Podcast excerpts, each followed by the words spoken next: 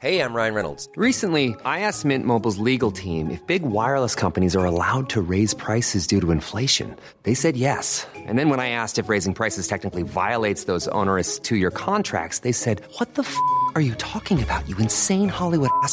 F- So to recap, we're cutting the price of Mint Unlimited from $30 a month to just $15 a month. Give it a try at mintmobile.com slash switch. $45 upfront for three months plus taxes and fees. Promo rate for new customers for limited time. Unlimited more than 40 gigabytes per month. Slows. Full terms at mintmobile.com.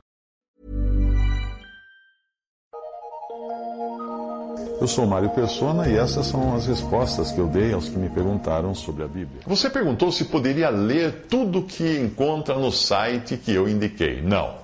Não, provavelmente nem tudo o que existe naquele site será proveitoso para você. Eu, não- eu não indiquei, eu não indiquei o site, eu indiquei apenas um link, que era um link para baixar um e-book do John Nelson Darby, que ah, estava naquele site.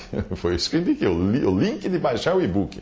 E naquele site você encontra também muitas outras coisas que eu não tive tempo de analisar se são boas, se são ruins. Todo cristão deve julgar todas as coisas, até mesmo as coisas que eu escrevo, o que eu falo, que eu indico, eh, julgar segundo a palavra de Deus. E mais que isso, deve desenvolver um senso, um sentido espiritual adequado para não se deixar levar com tudo aquilo que vem com a etiqueta cristão ou gospel ou só porque alguém disse. Outro dia eu assisti no Netflix um documentário muito interessante sobre o olfato. O nome do documentário é Empire of Scents. Eu não lembro qual o nome que eles deram em português, mas não era esse, esse nome. Ah, nesse documentário, um especialista em gastronomia e vinhos, François Chaté, autor de Taste Buds and Molecules, The Art and Science of Food, Wine and Flavor, ah, que significa, o título do seu livro é Papilas Gustativas e Moléculas, a Arte e Ciência do Alimento, Vinho e Sabor. Ao que parece, não existe ainda em português. Ele contou no documentário que, eh, de uma vez que ele viu numa praia, um, numa praia da Europa, um caranguejo daqueles dos recifes, um grande caranguejo, caminhando em direção à floresta. Aí o caranguejo parou debaixo de uma grande árvore e desenterrou, fez um buraco e desenterrou uma enorme trufa. Assim como cães e porcos, que são animais usados pelos coletores de trufas na Europa, aquele caranguejo era capaz de identificar o cheiro daquele cogumelo. Trufa não é, um- não é, não é um bombom, é um cogumelo que nasce debaixo da terra. Ah, ah, Aquele caranguejo conseguiu, não se, não se sabe como, sentiu o cheiro da trufa enterrada embaixo da árvore. Ah, E sabia exatamente onde cavar e onde encontrar. Nós não damos tanta atenção ao sentido do olfato como nós damos à visão, audição, paladar, tato, porque nós ficamos acostumados a não recorrer sempre ao olfato. Os animais são muito mais dependentes do olfato do que os seres humanos, e para eles isso pode fazer a diferença entre a vida e a morte. Se ele não sentir o cheiro do, do predador chegando, ele morre. No mesmo documentário, eu ouvi o relato de alguém que perdeu o olfato depois de um acidente, de um atropelamento, perdeu o olfato, porque na verdade tudo isso acontece no cérebro, né? Então a pessoa teve um, um traumatismo craniano e perdeu o olfato. E aí essa pessoa, essa, uma garota, ela disse que perdeu também o paladar, o, o gosto pelas coisas. E aí, aí me ajudou, isso me ajudou a enxergar como é importante o olfato. Desde então eu tenho procurado prestar mais, mais atenção aos aromas. Você já parou para prestar atenção nos aromas quando você caminha pela rua? E eu acho que nós podemos até ampliar a nossa percepção daquilo que nos cerca quando nós treinamos e desenvol- desenvolvemos o sentido do, do olfato, para sentir os aromas. Eu já vi em reportagens, em documentários, eh, degustadores de comida e de bebidas, como vinho e café, fazendo com o paladar coisas incríveis. Tinha um programa em que chefes de cozinha eram desafiados a provar um tempero, pegava uma colher de tempero, punha na boca, ficava pensando no tempero, e aí ia dizendo quais eram os ingredientes que tinha naquele tempero, só com paladar. Ingrediente por ingrediente.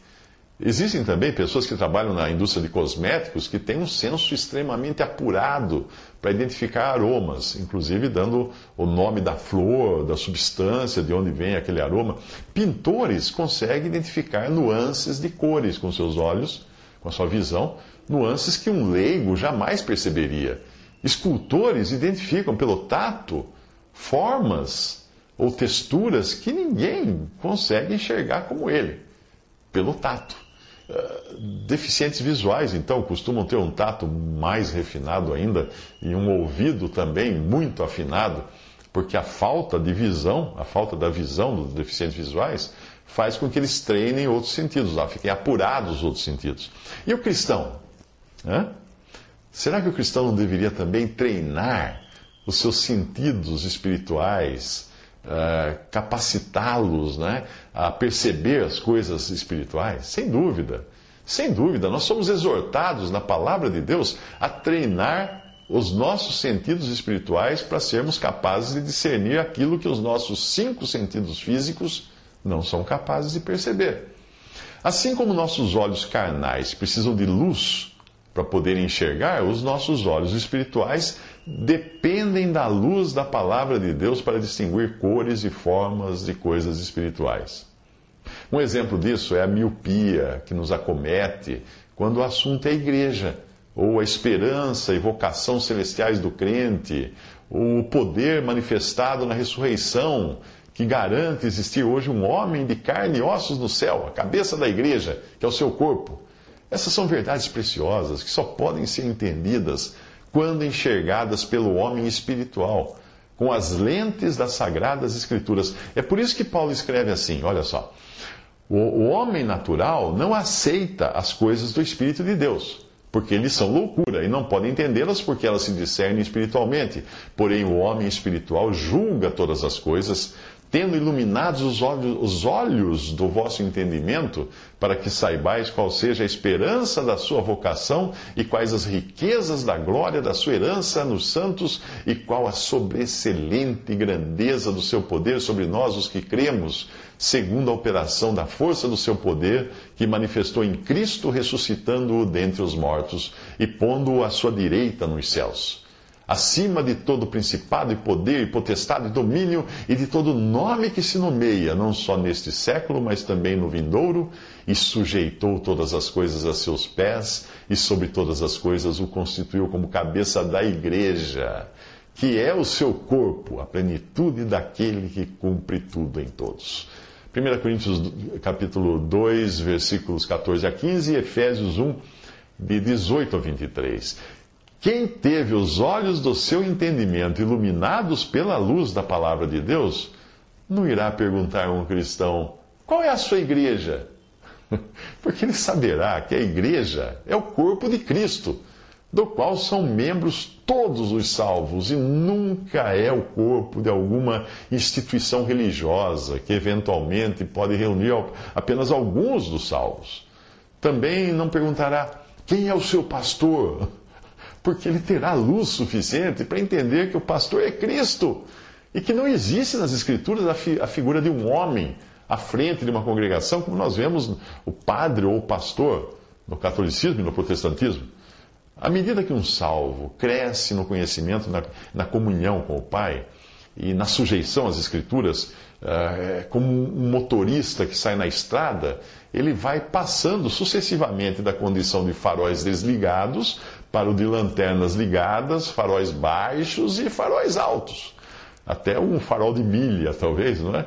Uh, que são capazes de enxergar, para ser capaz de enxergar cada vez melhor e mais longe.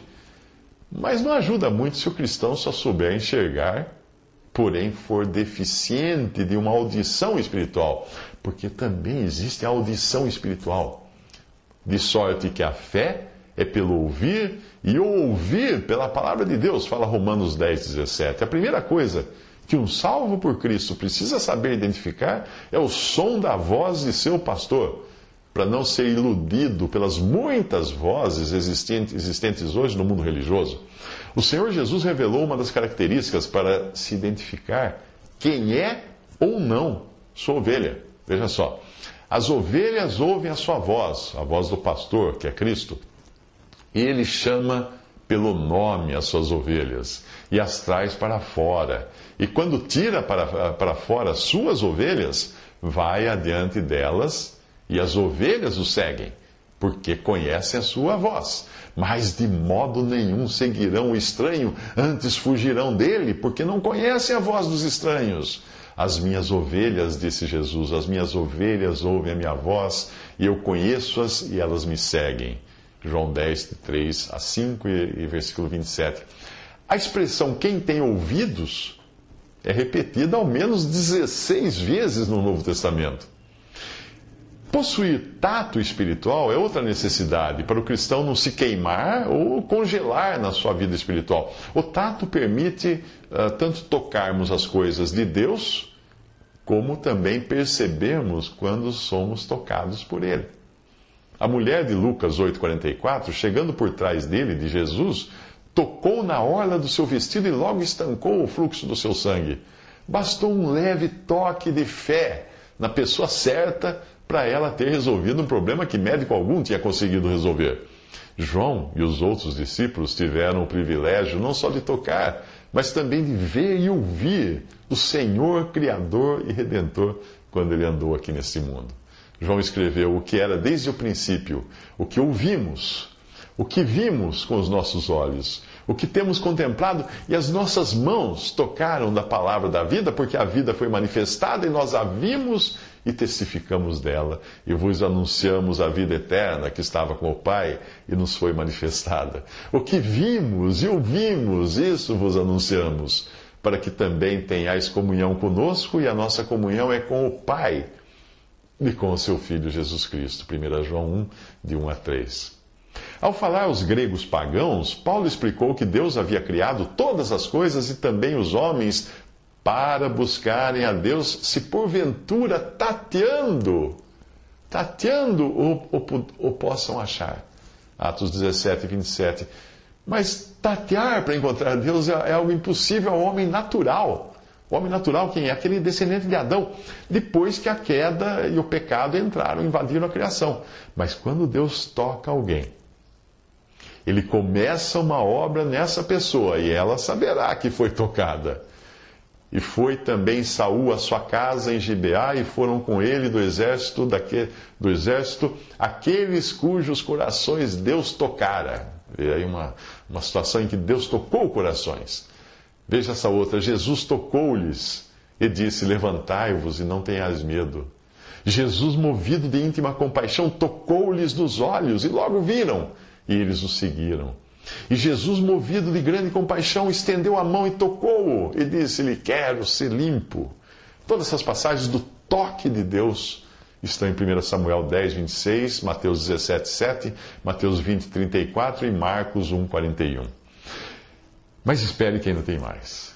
Deus quer que nós desenvolvamos também o nosso olfato e o nosso paladar espirituais para podermos discernir e desfrutar da, da pessoa de Cristo.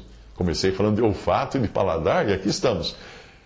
Para isso, nós não recebemos o Espírito do mundo, mas o Espírito que provém de Deus, para que pudéssemos conhecer o que nos é dado gratuitamente por Deus. 1 Coríntios 2,12. A maravilha disso é que o crente está capacitado não apenas a reconhecer o aroma de vida para a vida, mas também a poder exalar essa fragrância por onde quer que vá. Veja, veja a passagem. Graças, porém, a Deus que em Cristo sempre nos conduz em triunfo e por meio de nós manifesta em todo lugar a fragrância do seu conhecimento porque nós somos para com Deus o bom perfume de Cristo, tanto nos que são salvos como nos que se perdem. Para estes, os, os que se perdem, cheiro de morte para a morte. Para aqueles que são salvos, aroma de vida para a vida. Quem, porém, é suficiente para essas coisas? Porque nós não estamos, como tantos outros, mercadejando a palavra de Deus. Paulo escreveu isso em 2 Coríntios 2, de 14 a 17. O cristão também tem o seu paladar espiritual apurado para discernir entre os diferentes alimentos necessários para o seu crescimento espiritual, a fim de não só desejar ardentemente, como crianças recém-nascidas, o genuíno leite espiritual, de 2 Pedro 2,2, mas também o alimento sólido, que é para adultos, para aqueles que, pela prática, têm as suas faculdades exercitadas para discernir não somente o bem, mas também o mal. Hebreus 5,14. É com esses sentidos todos apurados que você pode desfrutar da exortação do Salmo 34, versículo 8, que diz assim: Ó, oh, provai e vede que o Senhor é bom, bem-aventurado o homem que nele se refugia. Os sentidos espirituais aguçados também ajudam o cristão a testemunhar de tudo isso. Mas é bom que se saiba que o crente em Cristo terá de experimentar tanto o conhecimento intelectual da verdade, que é tão doce de ser falada aos outros, quanto a aplicação prática na sua própria vida. O apóstolo João aprendeu isso em Apocalipse 10, de 9 a 11, quando ele diz: E fui ao anjo dizendo-lhe: Dá-me o livrinho. E ele disse-me: Toma-o e come-o, e ele se fará e ele fará amargo o teu ventre, mas na tua boca será doce como mel. E tomei o livrinho da mão do anjo e comi-o, e na minha boca era doce como mel, e havendo comido, o meu ventre ficou amargo. E é só depois desse exercício de mastigar bem e engolir para si mesmo a verdade, é que João estava preparado para testemunhar. A passagem continua dizendo: E ele disse-me, o anjo disse-me: Importa que profetizes outra vez a muitos povos e nações e línguas e reis. Tudo isso eu disse para mostrar a você que a vida cristã não é uma lista de pode, não pode, faça, não faça, mas é um exercício constante, contínuo, de conhecer a palavra de Deus em comunhão com a palavra, com a vontade do Senhor, para poder perceber as nuances das cores, dos sons, dos cheiros, dos sabores, das texturas na esfera espiritual.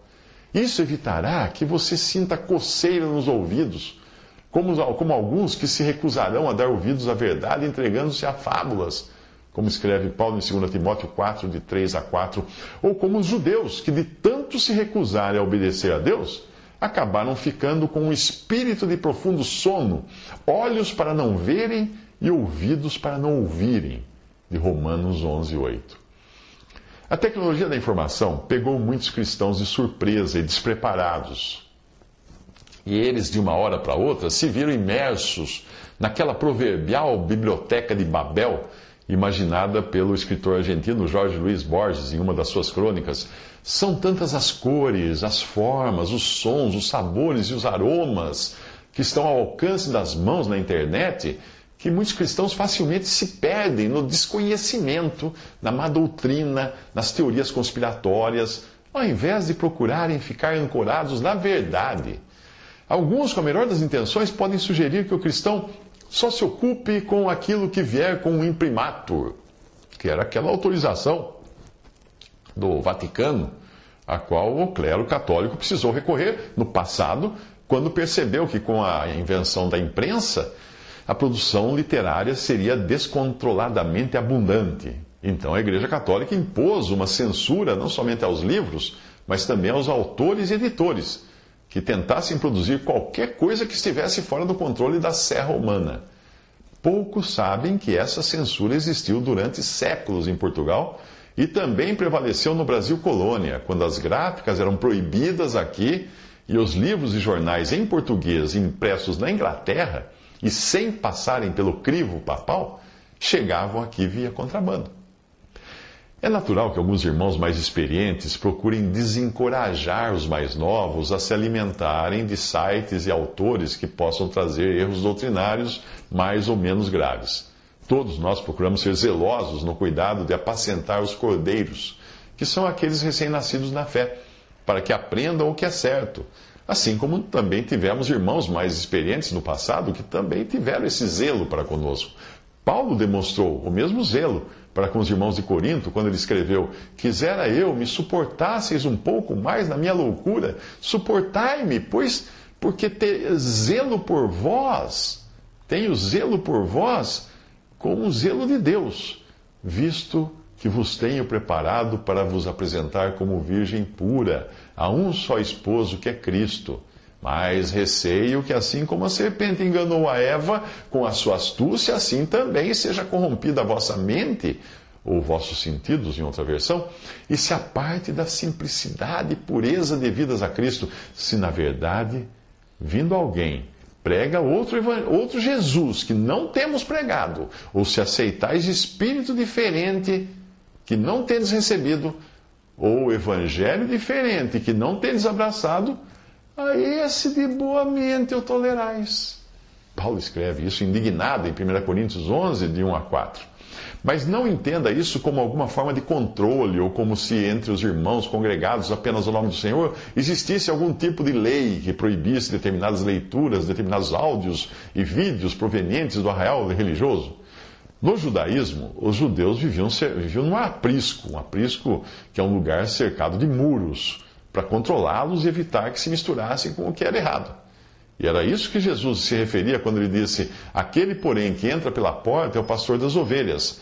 A, a, a este o, o porteiro abre, e as ovelhas ouvem a sua voz, e chama pelo nome as suas ovelhas e as traz, as traz para fora. E quando tira para fora as suas ovelhas, vai adiante delas, e as ovelhas o seguem, porque conhecem a sua voz, mas de modo nenhum seguirão o estranho, antes fugirão dele, porque não conhecem a voz dos estranhos.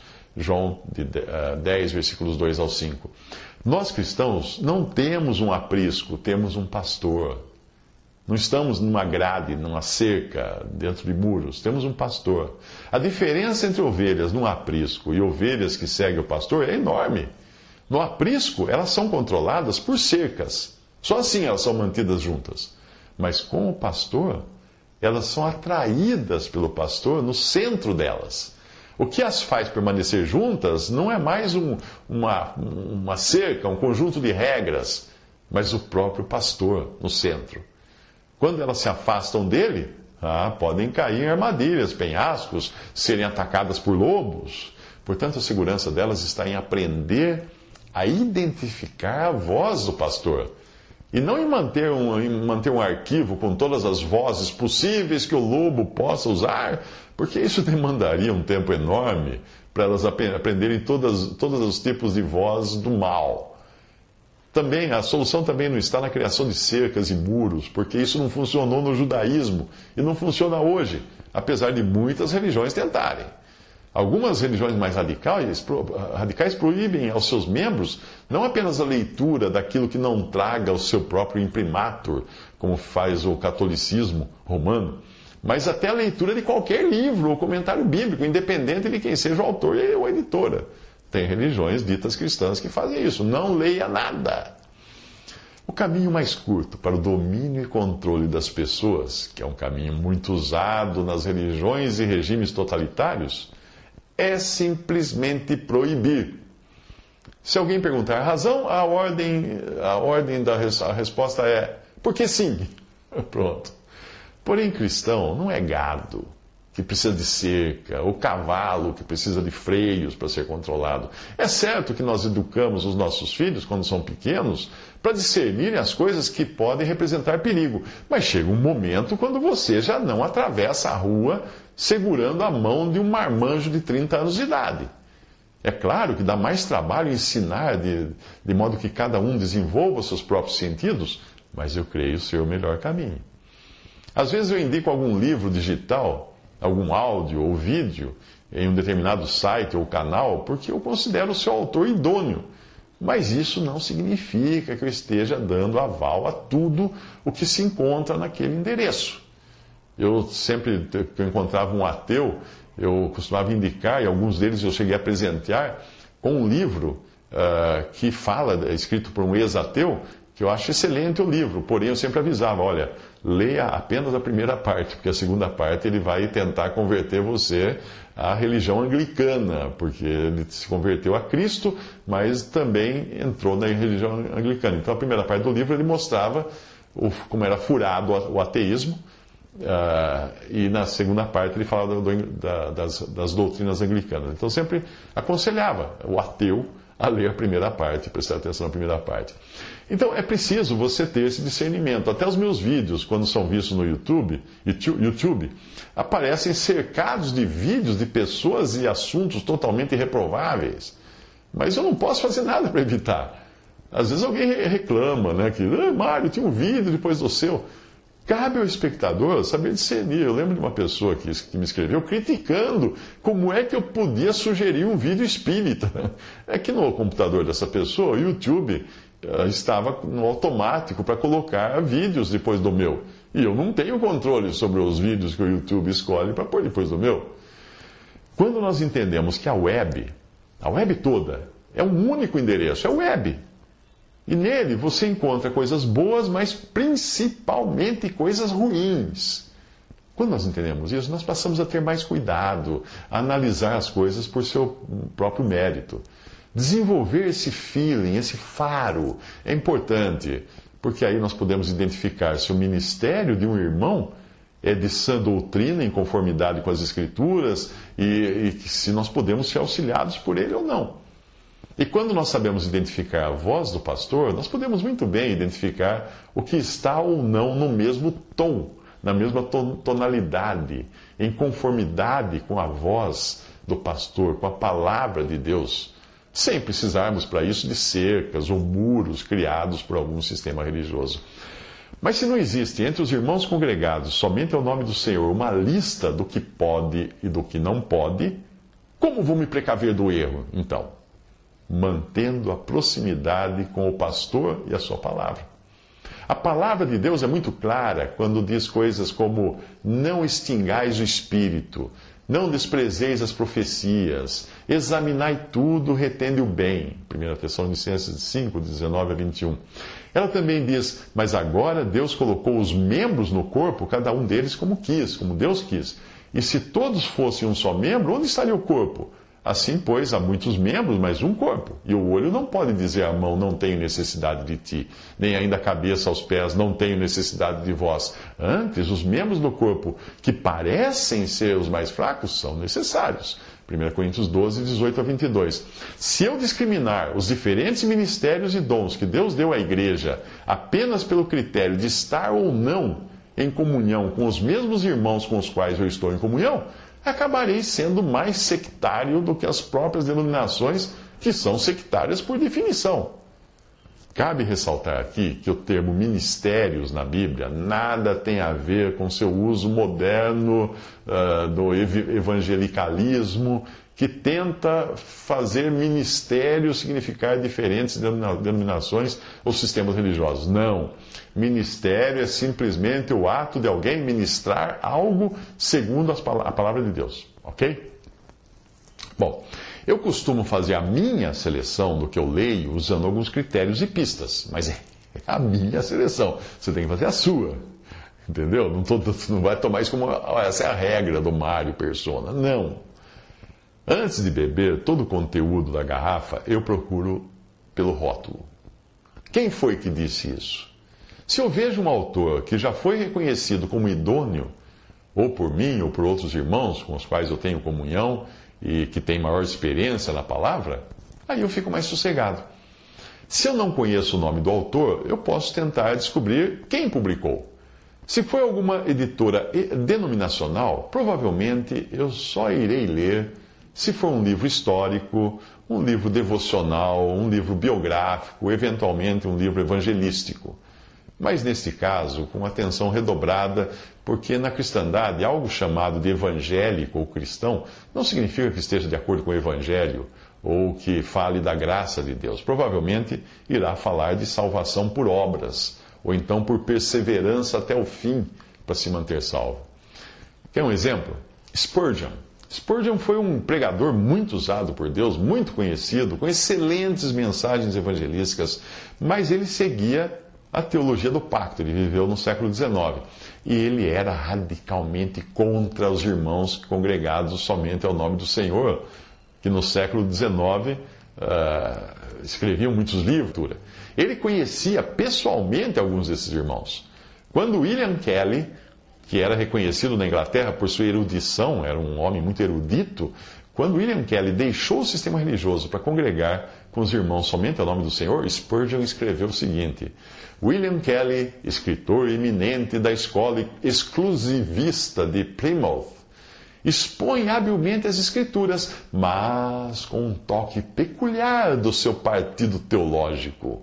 Kelly é um homem que, nascido para o universo, estreitou sua mente para um movimento. Fecha aspas até aí o que escreveu Spurgeon. Obviamente ele não gostava muito do que Kelly fez. Outro critério que eu utilizo é o da origem do texto. Se for de irmãos que professam estar apartados das denominações, mas que congregam em grupos que se originaram de divisões no passado, eu sou obrigado a ligar o meu desconfiômetro. E talvez eu só leia aquilo que eu sei que não traz os erros e equívocos que esses grupos professam.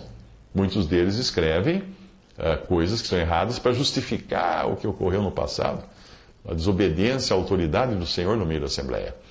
Citando apenas uma ou duas dessas divisões, eu diria que o meu alerta ficaria ligado ou nem gastaria meu tempo para o que os seus autores dizem sobre a mesa do Senhor, a disciplina na Assembleia, o batismo e talvez mais alguns assuntos. Porque eu sei que esses assuntos irão diferir daquilo que eu entendo que é a palavra de Deus. Existem, porém, autores de divisões ocorridas no passado entre os irmãos congregados ao nome do Senhor que eu evitaria a qualquer custo. Um exemplo disso são os escritos de um homem chamado F. E. Raven, que esteve reunido no século XIX, porém que acabou criando uma divisão por suas doutrinas que comprometiam a divindade de Cristo. Hoje, essa divisão é conhecida como Exclusive Brethren e é um grupo bastante grande e influente na Austrália e na Nova Zelândia. Um irmão norte-americano disse certa vez que quando ele via um crente de alguma denominação lendo a Bíblia de Scofield, ele ficava contente. Mas quando via um irmão congregado ao nome do Senhor lendo a mesma Bíblia, ficava triste. O que ele queria dizer com isso é que aquela edição podia servir para quem não tinha qualquer conhecimento da verdade dispensacional, mas não era a melhor fonte neste sentido. Schofield foi um pastor protestante que aprendeu algumas verdades com os irmãos do século XIX e publicou uma Bíblia com comentários no rodapé. Mas ele próprio não entendeu tudo o que leu ou que aprendeu. E a prova disso é ele ter continuado como pastor de uma denominação. Para terminar, a única fonte infalível de verdade é a palavra de Deus. Todos os homens estão sujeitos a falhas, maiores ou menores, em seus, em seus ministérios. Por isso, a responsabilidade de cada um é desenvolver os seus sentidos espirituais para julgar, evitando, obviamente, o que já vem, aquilo que já vem sabidamente contendo erros graves. Afinal, até quando nós estamos congregados ao nome do Senhor, numa reunião, da Assembleia, a ordem é: falem dois ou três profetas e os outros julguem. 1 Coríntios 14, 29. Obviamente, isso aí não dá para fazer numa denominação de ter um pastor na frente e todo mundo é apenas plateia. Se aquilo que os irmãos em comunhão, durante uma reunião, uh, disserem uh, estiver errado, existe o julgamento, existe a interrupção. Irmão, por favor, não, não, isso aí não está correto. Porque se fosse infalível o que qualquer um falasse numa reunião de irmãos congregados, não haveria necessidade de julgarmos nas reuniões aquilo que está sendo dito. Mas infelizmente, infelizmente, nas denominações cristãs, na maioria das igrejas, uh, esse, essa liberdade de julgar o que está sendo dito é vedada àqueles que, que congregam em algum sistema denominacional, já que eles precisam engolir, sem contestar, o que o pastor diz. Ou diz de si mesmo, ou diz mandado por uma organização central, ou diz porque foi impresso na homilia daquele culto. Todo cuidado em julgar o que nós vemos e ouvimos é necessário, porque o Espírito Santo sabia que a nossa carne poderia muito bem se infiltrar e incluir ideias contrárias à palavra de Deus nos nossos discursos, mesmo entre irmãos congregados somente ao nome do Senhor e fora dos sistemas religiosos. Quando os sentidos não estão embotados, o crente aí tem consciência e discernimento suficientes para identificar o que vem de Deus e o que não vem de Deus. Geralmente, coisas como diminuição da divindade de Cristo, exaltação do homem, legalismo, autoritarismo, ausência de compaixão e graça e outras coisinhas mais. Essas coisas costumam ser os problemas mais facilmente detectados no ministério de alguém. E o manual para isso continua sendo sempre a Bíblia aplicada pelo Espírito Santo. Portanto, ainda que eu ou algum outro irmão publique algo, o seu dever é o de julgar de onde vem aquilo e se está em conformidade com a palavra de Deus. Às vezes, algo bom pode estar sendo produzido no lugar errado, como é a Bíblia, por exemplo, impressa, que eu comprei. Comprei uma Bíblia impressa que tem uma margem larga para fazer anotações, e eu uso essa Bíblia impressa sabendo que ela é publicada pela editora que pertence a um pregador ao qual eu não perderia cinco minutos do meu tempo para escutar. E muito menos para atender os seus repetidos apelos pedindo dinheiro, pedindo oferta em troca de bênçãos, milagres e prosperidade. Uh, o mesmo acontece hoje com música cristã, que é também hoje conhecida como música gospel. Se há alguns anos era possível até ser inspirado, encorajado pelas letras e melodias de alguns cantores evangélicos que tocavam no rádio, nos discos, nos LPs, antigos LPs, hoje boa parte do que se escuta por aí não passa de lixo.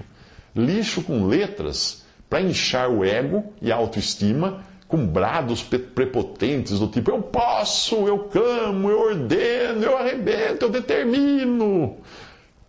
Cara, transformaram Deus em um gênio da lâmpada, à disposição do homem, para atender às suas concupiscências de boa forma física, saúde, poder, riqueza, fama. E se você perguntasse a um desses o que ele pediria caso Deus estivesse pronto a satisfazer três desejos como o gênio da lendária lâmpada de Aladim, provavelmente essa pessoa responderia: Eu pediria três deuses. Visite respondi.com.br. Visite 3minutos.net.